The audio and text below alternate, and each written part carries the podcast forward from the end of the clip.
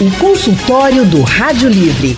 Faça a sua consulta pelo telefone 3421 3148. Na internet www.radiojornal.com.br. O consultório do Rádio Livre hoje trata sobre as doenças vasculares. Nós estamos no mês de agosto, que é o mês de campanha de alerta e conscientização pela saúde vascular. É o agosto azul e vermelho. E para nos ajudar, nós convidamos a médica angiologista, doutora Renata Andrade. Doutora Renata é especialista em cirurgia geral e cirurgia vascular e está aqui com a gente hoje no nosso consultório. Doutora Renata, muito boa tarde, seja bem-vinda ao consultório do Rádio Livre. Boa tarde, obrigada pelo convite, que bom estar aqui para ajudar vocês. A gente que fica feliz pela sua presença aqui no nosso consultório. E quem também está com a gente hoje é o médico angiologista, doutor Bruno Canto. Dr. Bruno é cirurgião vascular e endovascular, é membro da Sociedade Brasileira de Angiologia e Cirurgia Vascular. Ele trabalha no Hospital Getúlio Vargas e atende também nas clínicas Conceito e Regenere. Doutor Bruno, muito boa tarde, também seja muito bem-vindo aqui ao consultório do Rádio Livre. Boa tarde, boa tarde a todos, boa tarde Renata, é um prazer estar aqui com vocês debatendo um tema sempre de grande relevância. A gente que agradece a sua participação também mais uma vez aqui, doutor Bruno. Deixa eu começar com o senhor. Eu queria que o senhor já começasse explicando para a gente o que é a doença venosa crônica. Por quê? Uma pesquisa bem recente, gente, na Sociedade Europeia de Cardiologia, levantou a tese de que as pessoas com doença venosa crônica têm mais risco de ter uma doença cardiovascular. O que é essa doença venosa crônica, doutor Bruno? Vamos lá, Anne, para a gente entender um pouquinho melhor sobre a circulação venosa e a doença, a insuficiência venosa crônica, a doença venosa crônica, a gente precisa entender que o sangue precisa sair do coração, segue pelos, pelas artérias, por todos os órgãos, irriga os órgãos, não é? Leva nutrientes, leva oxigênio e esse sangue precisa voltar para o coração. Ele volta pelas veias. Então, ah, os vasos eles não são iguais, eles têm características diferentes, eles têm funções diferentes, mas todos são vasos. Então, ah, quando você tem algum problema ou alguma dificuldade em trazer o sangue de volta para o coração, ou seja, o sangue que está no pé, nos braços, esse sangue precisa retornar ao coração, retornar pelas veias. Qualquer problema na, nesse território venoso, a gente vai chamar de doença venosa crônica, que na verdade ela é mais caracterizada por uma, um aumento da pressão venosa. E esse, essa, essa alteração a gente é mais percebida nas pernas, justamente por conta da gravidade. Então, como as pernas elas estão, ela está mais longe, as pernas estão mais longe do coração, o sangue precisa vencer uma coluna de sangue muito grande para chegar até o coração. Essa dificuldade é que vai levar realmente à doença venosa crônica, que tem várias fases. Uma delas são aqueles vasinhos, outra fase já são aquelas varizes maiores, mais calibrosas. Vai, também tem edema, alteração de coloração da pele e, em último estágio, realmente a abertura de uma úlcera venosa. Então, doutor Bruno, uma pessoa que já começa a ter os vasinhos, como o senhor colocou, né? Os vasinhos e que já tem as varizes, por exemplo, ela já se enquadra, por, por exemplo, nessa tese, nesse levantamento de que teria mais risco de ter uma doença cardiovascular?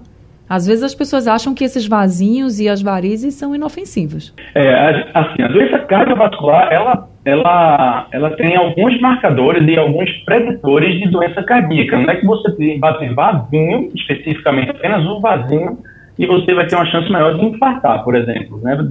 a, a, a fala nossa, que é a nossa conversa bem clara. Não é você ter vazio e você vai ter uma doença, é, uma doença cardíaca aumentada. A doença cardiovascular ela tem vários fatores, dentre elas sedentarismo, não é, é obesidade, doença arterial é, periférica, a próprio diabetes mal controlada, a pressão arterial. Então, tudo isso vai favorecer fumo. O fumo também tem a ver com doença venosa crônica.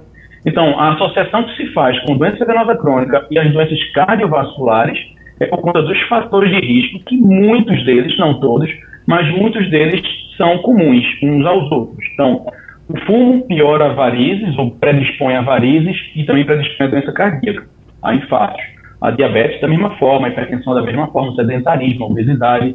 Então, a gente consegue relacionar duas doenças bem diferentes devido aos fatores de risco que são bem parecidos. Tá certo.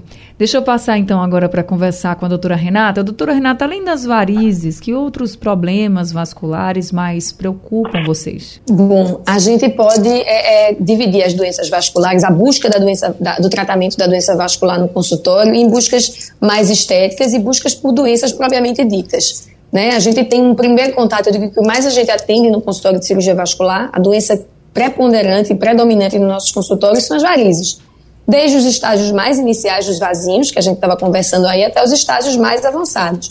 Agora, dentro do consultório, a gente tem, por exemplo, uma procura para doença de linfático, linfademas, erisipelas, linfangites, as próprias doenças arteriais obstrutivas, eu explico sempre para cá, para os pacientes quando chegam, a gente estava falando de fator de risco e fator predisponente de doença cardiovascular e doença vascular associada. Por exemplo, o, o infarto, a angina são doenças ateroscleróticas da área cardíaca.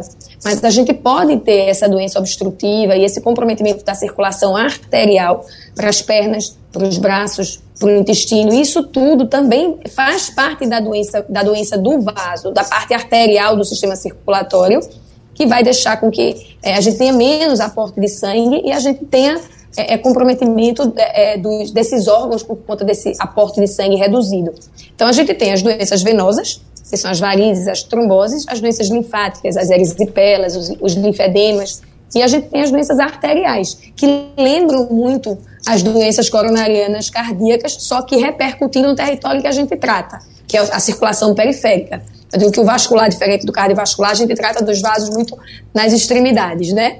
E o cardiologista vai para a parte dos vasos aqui dentro do coração. Muito embora seja, um sistema único e integrado, então uma coisa repercute na outra, mas a gente toma mais conta da periferia, por isso cirurgião, cirurgia vascular periférica, e a gente tem o cirurgião cardiovascular, que vai tratar das patologias é, dos vasos mais próximos ou da área cardíaca.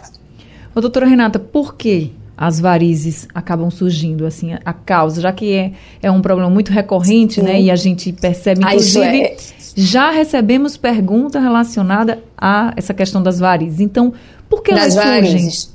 Bom, a doença, a, a, a, as varizes são doenças genéticas. Isso é uma coisa que é bem importante. Ela é uma doença genética, ela é transmitida por hereditariedade. Assim, existem hoje genes conhecidos já que, que, que, são atribuídos à doença venosa varize na, na, verdade, no caso, e ela é uma doença que ela é crônica, ou seja, insidiosa. A gente, a, a, doença, a gente não dorme sem varizes e acorda, a gente dorme com um vazio pequeno e acorda com um vaso enorme. Não, isso não existe. Ela é uma doença crônica, ela é insidiosa, evolutiva, por isso que ela é classificada em estágios. A gente tem desde o do paciente que não tem um vazio visível, mas tem sintoma de varizes, esse já é, um, já é o grau zero da doença varicosa, né? Até o paciente que tem as úlceras abertas, as úlceras que não cicatrizam, aquele paciente estigmatizado que anda com aquele curativo, que enfim. Eu hoje já tenho uma paciente com 5 anos de úlcera aberta, 5 anos, né?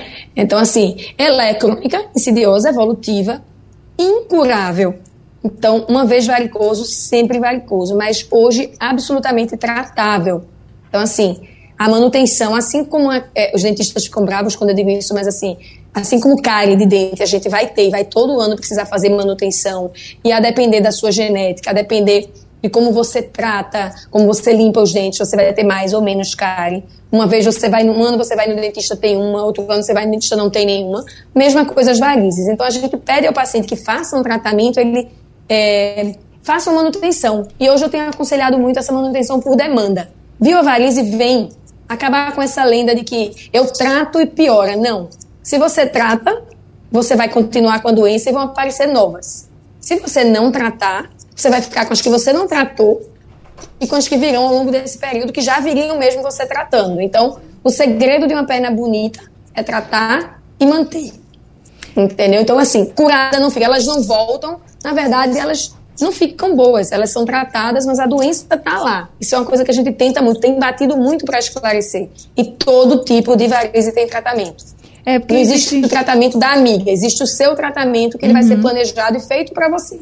Porque existe, né? por exemplo, as aplicações, né, que falam muito, você tem sim, os vasinhos, sim. faz a aplicação e eles somem. Mas depois de alguns sim. anos eles voltam. Então é justamente isso que a senhora está dizendo. Se não fizer, é, por é. exemplo, é. se não fizer, você pode ficar com mais vasos. E aqueles vasinhos antigos que poderiam já ser tirados, eles podem evoluir para uma varize maior, por exemplo? Algo mais grave? Isso. Exatamente, exatamente. A doença é evolutiva. O que a gente faz é um cabo de guerra, né? É a varize querendo andar e a gente sustentando ela nos estágios iniciais. Ela querendo evoluir a gente puxando. Para quê? Qual o objetivo disso? Uma entrega estética, claro. A gente vive num país de roupas curtas, né? As pessoas mostram as pernas, um país quente. Né? Então, uma entrega estética, um controle da doença para que ela não evolua para complicação e um controle dos sintomas. Então, dor, canseira, sensação de peso, aquela perna pesada no final do dia, o edema então, o que a gente tenta? Deixar tudo isso controlado, deixar a pessoa assim, tá, eu, eu tenho a doença, mas ela está em remissão. Eu sei que eu tenho, mas eu estou bem. Eu estou sem sintoma, eu estou esteticamente bacana, entendeu? E eu estou nos estágios mais iniciais, estou me mantendo assim. A ideia é não, de, não perder a mão disso, não deixar a coisa se descontrolar, entendeu? A senhora acabou de responder a pergunta do Sérgio, que falou, perguntou justamente isso, se o tratamento de varizes é eterno, assim, porque trata, eterno. volta, trata, volta, mas é isso que a senhora explicou. Isso. Agora, Exatamente. doutor Bruno, aí o Sérgio também perguntou sobre trombo, como identificar um trombo. E aí eu queria que o senhor explicasse como é que primeiro que surge, né? Como é que surgem os trombos e para que as pessoas possam identificá-lo. É, Sérgio, a gente falou no início, um pouquinho, um pouquinho tempo atrás, que a circulação tem a circulação arterial e a circulação venosa. Então, os trombos eles podem acontecer na circulação arterial e na circulação venosa. Mas para a gente ser um pouco mais objetivo, a imensa maioria dos trombos ela acontece na, na, na circulação venosa, o que a gente chama de trombose venosa. Ela pode ser superficial ou profunda, dependendo do tipo de vaso, da localização, é, e como é que se forma essa, essa trombose? Essa trombose, ela basicamente ela é formada por alguns fatores de risco.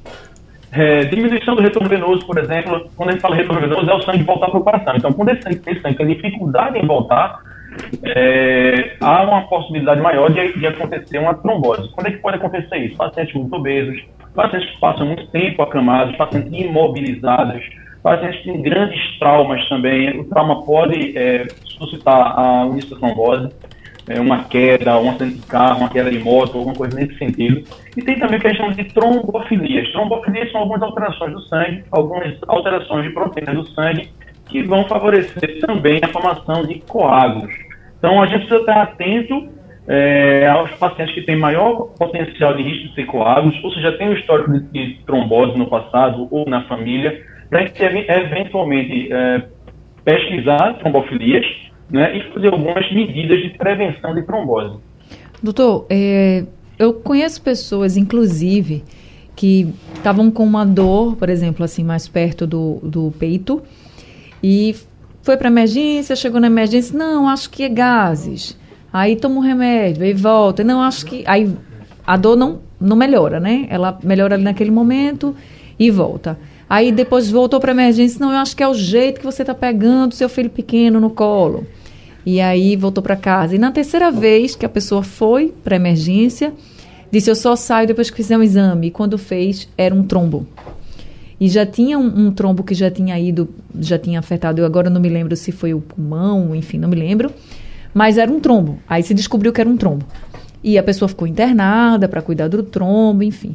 E sempre eu, quando a gente fala de trombose, sempre me vem à cabeça essa, esse exemplo, porque me pareceu que foi muito difícil de identificar. A paciente não iria identificar, ela estava com a dor próxima ao peito, do lado esquerdo, assim, e foi para o médico, né, para saber, porque a dor não passava nunca. E foi muito difícil de identificar. Então, aproveitando aqui a pergunta do Sérgio, se é difícil identificar um trombo, como é que identifica um trombo? Eu queria que você explicasse se a pessoa tem essa chance de, de suspeitar, pelo menos, ou se realmente é o médico que vai ter que fazer exames para poder ver no, no, exame de imagem, por exemplo. Ah, é, faltou essa parte da minha resposta. É, a identificação do trombo é muito simples, mas ela precisa de, de um ultrassom. Um ultrassom com Doppler, é, colorido, e paciente tendo uma trombose venosa profunda ou uma trombose superficial, a gente vai conseguir identificar no ultrassom. É, se não tratar essa trombose é possível e é provável que esse trombo ele possa se deslocar da perna. 90% das tromboses acontecem nas pernas, tá certo? Então, então vamos lá. Se você não trata essa trombose, 90, é, a maioria dessas, a boa parte dessas tromboses, elas podem virar uma embolia pulmonar. Só que acontece que a medicina também, às vezes, aplica alguns, algumas armadilhas. E a trombose, elas não, às vezes, na minoria dos casos, a trombose ela não causa sintomas. Às vezes, a trombose momentânea, você, a gente vive formando e desfazendo trombos. Então, às vezes, a, pessoa, por, um, por algum motivo, ela formou um trombo, um trombo maior. Esse trombo, o organismo conseguiu dissolver parte desse trombo, mas parte dele subiu pela circulação venosa e foi até o pulmão. Aí, quando você passa a ultrassom, você já não vê mais nada, mas tem uma embolia pulmonar. Realmente é um caso muito caprichoso, esse é um caso difícil, né, realmente, de, de diagnosticar. É preciso que o médico esteja atendendo um paciente com dor torácica, tenha em mente é, alguns diagnósticos possíveis para essa dor torácica, embolia pulmonar, pode ser, pode ser gases, é o mais simples, pode ser uma osteocondrite, que é uma inflamação das articulações do tórax, pode ser, às vezes, um mau jeito que dormiu, mas pode ser um infarto, pode ser uma embolia. Então, a gente tem que estar muito atento a isso. Basicamente, para diagnosticar trombose, a gente tem um quadro clínico que é muito sugestivo, dor, principalmente, edema, inchaço e vermelhidão na perna. Esse é o quadro clássico de trombose. E a dor súbita. Tá? Normalmente é de um lado só, seria um capricho ter trombose nos dois lados da perna, nas duas pernas, né? mas pode também ser bilateral. Mas basicamente o quadro é esse. Dentro um quadro desse, você tem que investigar. O diagnóstico se dá por um ultrassom com Doppler, basicamente. O consultório do Rádio Livre hoje está falando sobre a importância de você cuidar da saúde vascular. Nós estamos conversando com a médica angiologista doutora Renata Andrade e com o médico angiologista doutor Bruno Canto. E já temos alguns ouvintes conosco. Roberto do IPSEP é o primeiro deles aqui ao telefone. Oi, Roberto, boa tarde, seja bem-vindo. Boa tarde, boa tarde, Ana, boa tarde, médico. É, eu tenho 60 anos e sempre trabalhei em pé. É, as minhas pernas começou a aparecer já de um tempinho já, as veias muito delatadas. É, eu pergunto assim, isso aí pode causar trombose? E a outra pergunta é que eu ainda não comprei essas meias porque eu não tenho a resposta certa. Essas meias eu posso usar apertada ou é folgada? Eu posso usar essas meias o resto da minha vida para trabalhar? Obrigado. Obrigada também, viu, seu Roberto, pela sua pergunta. Muita gente perguntando sobre o uso das meias de compressão. Vamos começar primeiro com a questão da trombose. Doutora Renata, o que, é que a senhora pode dizer então para o Roberto? Bora lá. É, uma coisa importante agora, já que ele falou de varizes e de trombose, é a gente diferenciar uma doença de outra, Isso. que é muito comum as pessoas chegarem achando que varizes é, são veias entupidas. Então, assim, só para a gente separar o joio do trigo, varizes são veias dilatadas e trombose é o entupimento da veia, a formação de um coágulo dentro da veia impedindo a circulação e o retorno venoso e a perna incha, dói, certo? E tem esse risco de fazer a embolia que a gente conversou no quadro passado com o Bruno, né? Então, varizes aumenta sim o risco de trombose. Né? Vai quanto mais calibrosa, quanto mais avançada a doença, maior a chance ou maior a possibilidade de a gente ter uma trombose associada a essas varizes. Né? Não é uma coisa assim, uma relação absoluta direta, eu tenho varizes, vou ter uma trombose, mas como a veia está dilatada e o sangue está circulando mais devagar dentro daquele vaso, a gente passa a ter mais chance sim de ter trombose.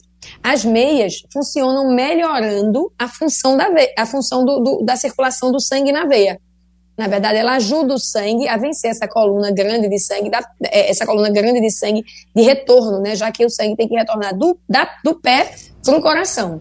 Então, a veia ajuda, a, a meia ajuda muito nisso. Ajuda nos sintomas, ajuda nos edemas, ajuda na, na, na, prevenção de trombose. E ela tem que ser apertada, porque na verdade elas são compressivas exatamente para ajudar essa veia, é, é, esse sangue a retornar, a vencer essa barreira. Se a meia for folgada, ela não funciona.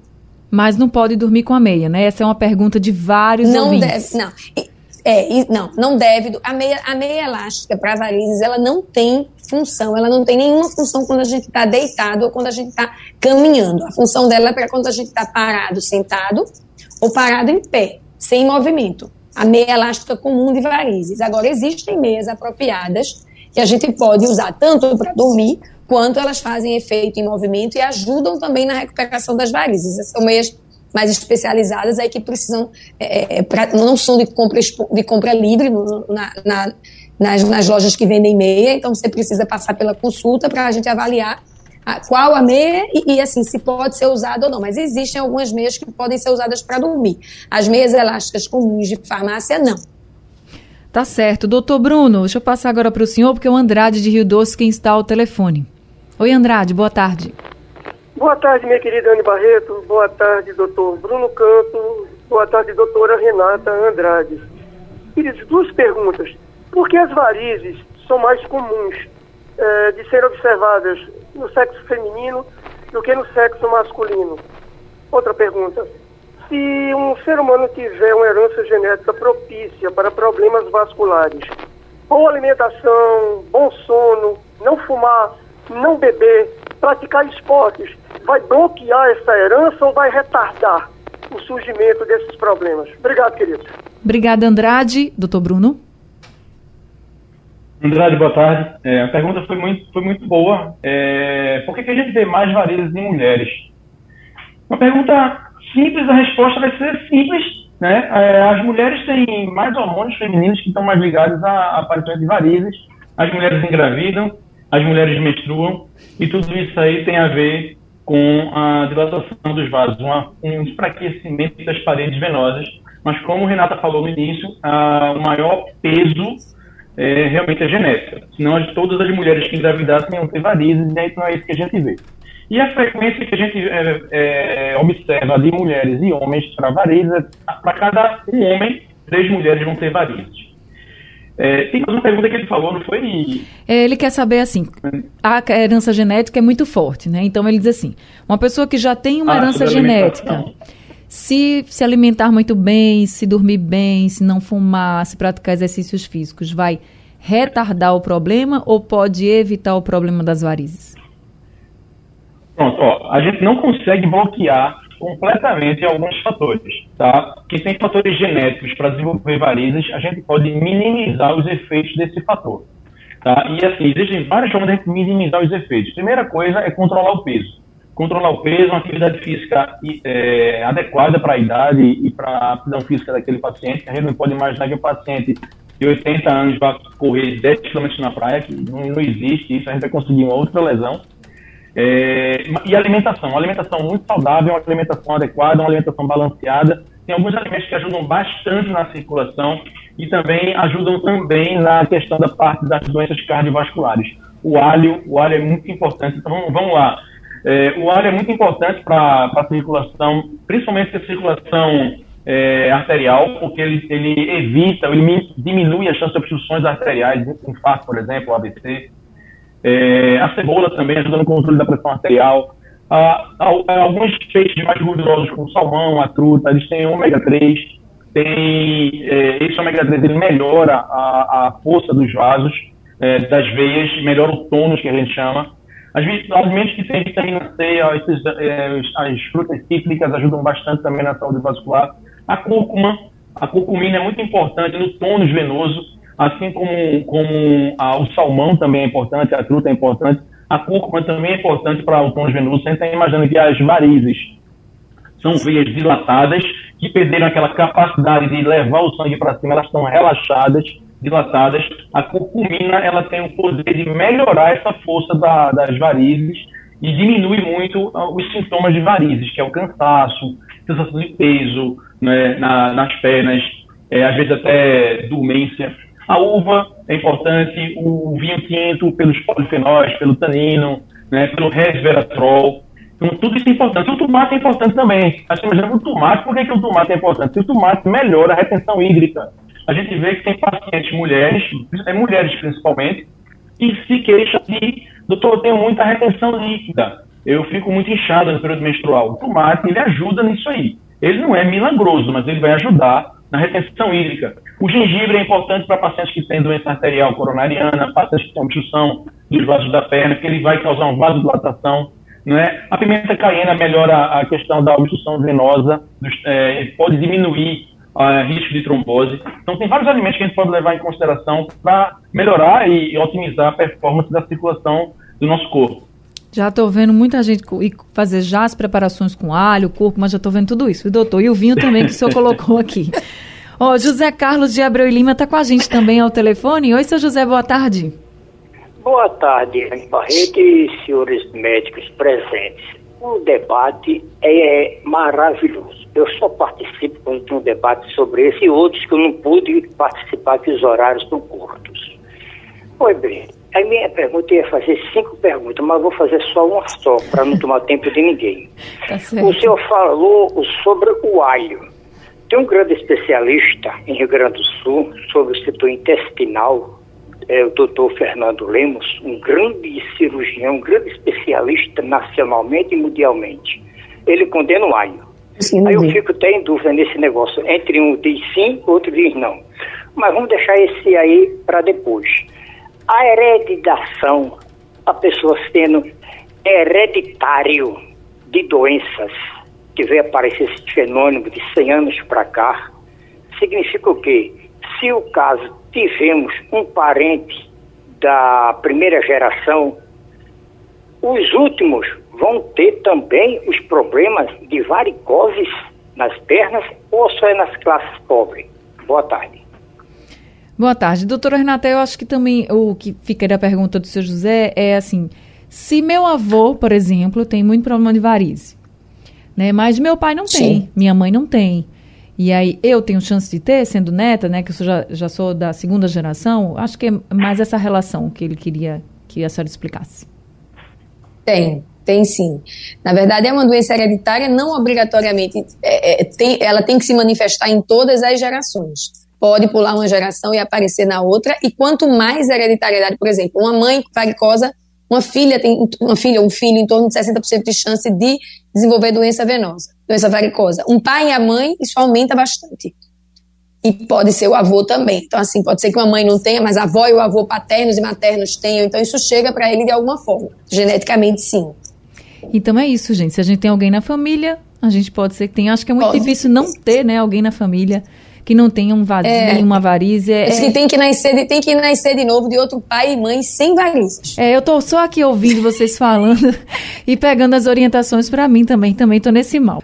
O consultório do Rádio Livre hoje está falando sobre saúde vascular com os médicos angiologistas, doutores doutora Renata Andrade, doutor Bruno Canto e temos ouvinte conosco. A Adeilda mandou um áudio, vamos ouvir. Oi, Anne, boa tarde. Eu tô na escuta aqui com os médicos aí de sobre trombose. Ô, Anne, veja só, eu a semana todinha, sabe, Anne, o que passou, eu tava com uma dor no peito, sabe? Eu até pensei que era gase. Eu até fico pensando ainda que é gase, alguma coisa assim, porque eu nem faço exercício. Eu fazia exercício, parei. E o peso que eu pego é porque eu faço, eu, eu tenho minhas faxinas, né, para fazer. E assim, quando tô em casa eu lavo roupa, no trabalho também é a mesma coisa. Aí surgiu essa dor no peito Aí tomei Lufital, não passou. Tomei Sorrisal ontem aqui no trabalho, minha patroa me deu, não passou. Aí quando foi hoje de manhã, para trabalhar, eu tomei 2 milizolida. Aí até agora a dor, não, a, a, dor não tá, sabe mais, sabe? Aí eu quero saber do doutor aí se é trombose, o que é que eu devo fazer, porque a gente nunca deve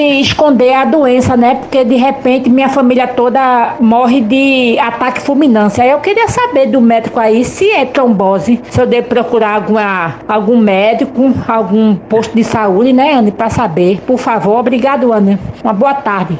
Obrigada também, viu, Adeilda? Doutora Renata, o que, é que a senhora pode dizer para Adeilda? Oi, dona Adeilda, tudo bom? Vamos tentar lhe ajudar. Veja, é, dor no peito não é um, um, primeiro sintoma de trombose. Óbvio que, assim, a gente escutou a história de Anne agora, isso pode ocorrer, né? Mas aí a gente precisa primeiro é, conversar um pouquinho com a senhora para entender um, assim, alguns fatores de risco, por exemplo.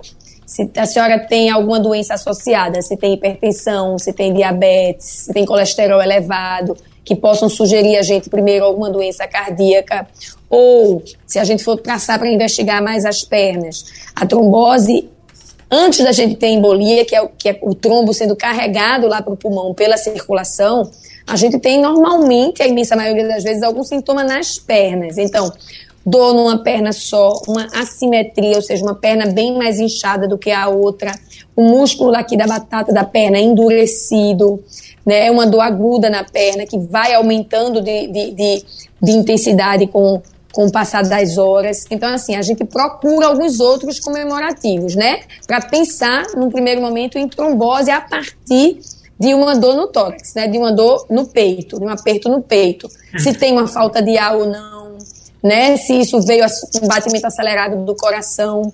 Então eu acho assim que no primeiro momento talvez o ideal fosse, se está com três dias de dor, já medicou com analgésico e não aliviou, medicou para gases e não aliviou, talvez procurar uma urgência clínica para poder fazer um eletro, não é? Dar uma auscultada nesse pulmão para ver se está tudo direitinho e o médico conversar um pouquinho sobre a história pregressa da senhora. Se teve algum momento que ficou acamada, se teve alguma doença recente, entende?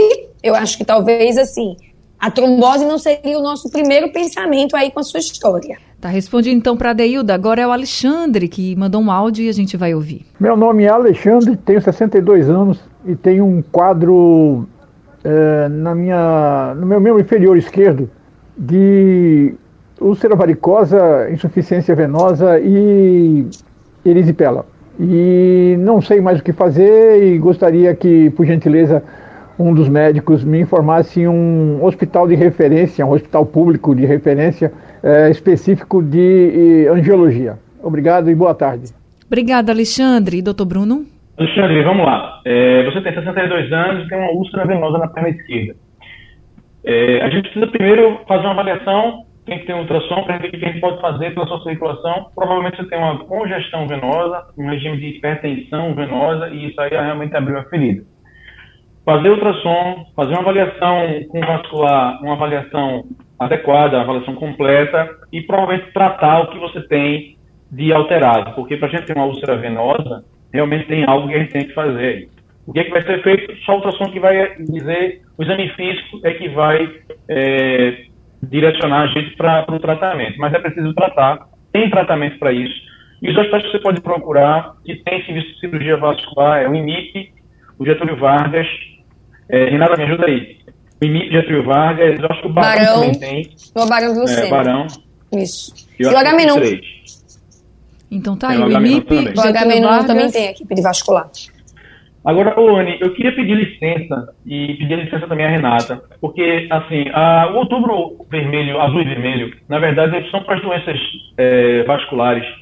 E a maior, a, a maior, o local do corpo que mais mostra realmente alguma alteração são as pernas, porque a gente está vendo as pernas, as varizes são superficiais, mas a gente assim, a gente não pode esquecer das doenças arteriais. As doenças arteriais, elas são muito mais graves do que as varizes. As varizes, lógico, elas, elas são uma doença que precisa ser tratada, elas podem causar úlcera, elas podem causar trombose, embolia pulmonar, mas a doença arterial, a princípio, elas são mais potencialmente agressivas. Elas podem levar ao óbito, e essas doenças, elas são as traiçoeiras a gente não consegue ter, a gente não percebe os sintomas dela no início da doença. Então, a paciente que vai, por exemplo, começar a, a, a depositar placas nas artérias carótidas que ficam no pescoço, que vai ligar a cabeça, o cérebro, a gente não percebe que vai formando essa placa. E se essa placa ela cresce a um ponto, pode causar uma isquemia, uma embolia, um AVC, não é? é da mesma forma, as artérias podem ser obstruídas nas pernas, causar uma gangrena, uma amputação, ou então formar uma dilatação das artérias, que é o que chama de aneurisma. O aneurisma não causa nenhuma dor, a não ser que já esteja gigantesco, é, obstruindo ou é, pressionando os órgãos que estão do lado, que estão próximos. Mas aneurisma não causa nada. Então, se a gente não estiver pensando nas doenças arteriais para conseguir realmente diagnosticar numa fase mais favorável ao tratamento, se a gente não pensar nisso, a gente vai deixar desapercebido isso e vai começar a ver AVC, vai começar a haver gangrenas, aneurisma roto e, e, consequentemente, um maior número de mortes. Então, tratar as varizes, tratar a doença venosa é importantíssimo. É o que a gente mais vê no consultório, né, Renata? E a gente faz isso. Renata estava falando de um paciente que ela tratou de 5 anos de ferida. Eu tenho um, Renato, que eu tratei na Regenera com 46 anos de ferida. A gente conseguiu fechar. Imagine, 46 é, é. anos você com a é. perna com uma ferida não vai na é, praia. É um estigma, as né? Ficam, é. As pessoas ficam longe de você porque sentem um certa, um certa é, nojo. Ah, tem ferida ali, bactéria, fica logo assim, né? Se defendendo. Isso, é verdade. Acha que, que chega imagine mal, uma né? Pessoa, pois é, imagine a pessoa conviver, viver com isso. É horrível, a gente tem que tratar isso. Né? Claro. Mas a gente não pode deixar de, de ver e de dar atenção a essas doenças arteriais. É isso que eu queria falar. E, gente, só... Alertar para o check-up vascular, na verdade, né? Assim, é. com dois, um exame de ultrassom simples, você consegue diagnosticar todas essas patologias que Bruno acabou de citar. Então, gente, é, é rápido e simples. Só uma dica aqui para os nossos ouvintes: no site da Sociedade Brasileira de Angiologia e de Cirurgia Vascular, vocês vão encontrar uma cartilha com muitas dicas e cuidados essenciais para cuidar melhor da sua saúde vascular, além de, claro, de ir nos especialistas e fazer esses check-ups. Nosso consultório está terminando. Doutora Renata Andrade, muito obrigada por esse consultório e pelas obrigada, orientações. Anny. Prazer, obrigada. O telefone do consultório de doutora Renata é o 3055-0973. Doutor Bruno, muito obrigada também por esse consultório, viu? Mani, obrigado. Prazer enorme estar essa tarde aí discutindo com vocês e tirando dúvidas dos seus é, ouvintes. Obrigado, Renata, pela participação também. Telefone Beijo, do consultório Bruno, de Dr. Bruno é o 3204-0200. Consultório do Rádio Livre chegando ao fim, o Rádio Livre também. A produção é de Alexandra Torres, trabalhos técnicos de Big Alves, Emílio Bezerra e Sandro Garrido. No apoio Valmelo. Sugestão ou comentário sobre o programa que você acaba de ouvir, envie para o nosso WhatsApp 99147 8520.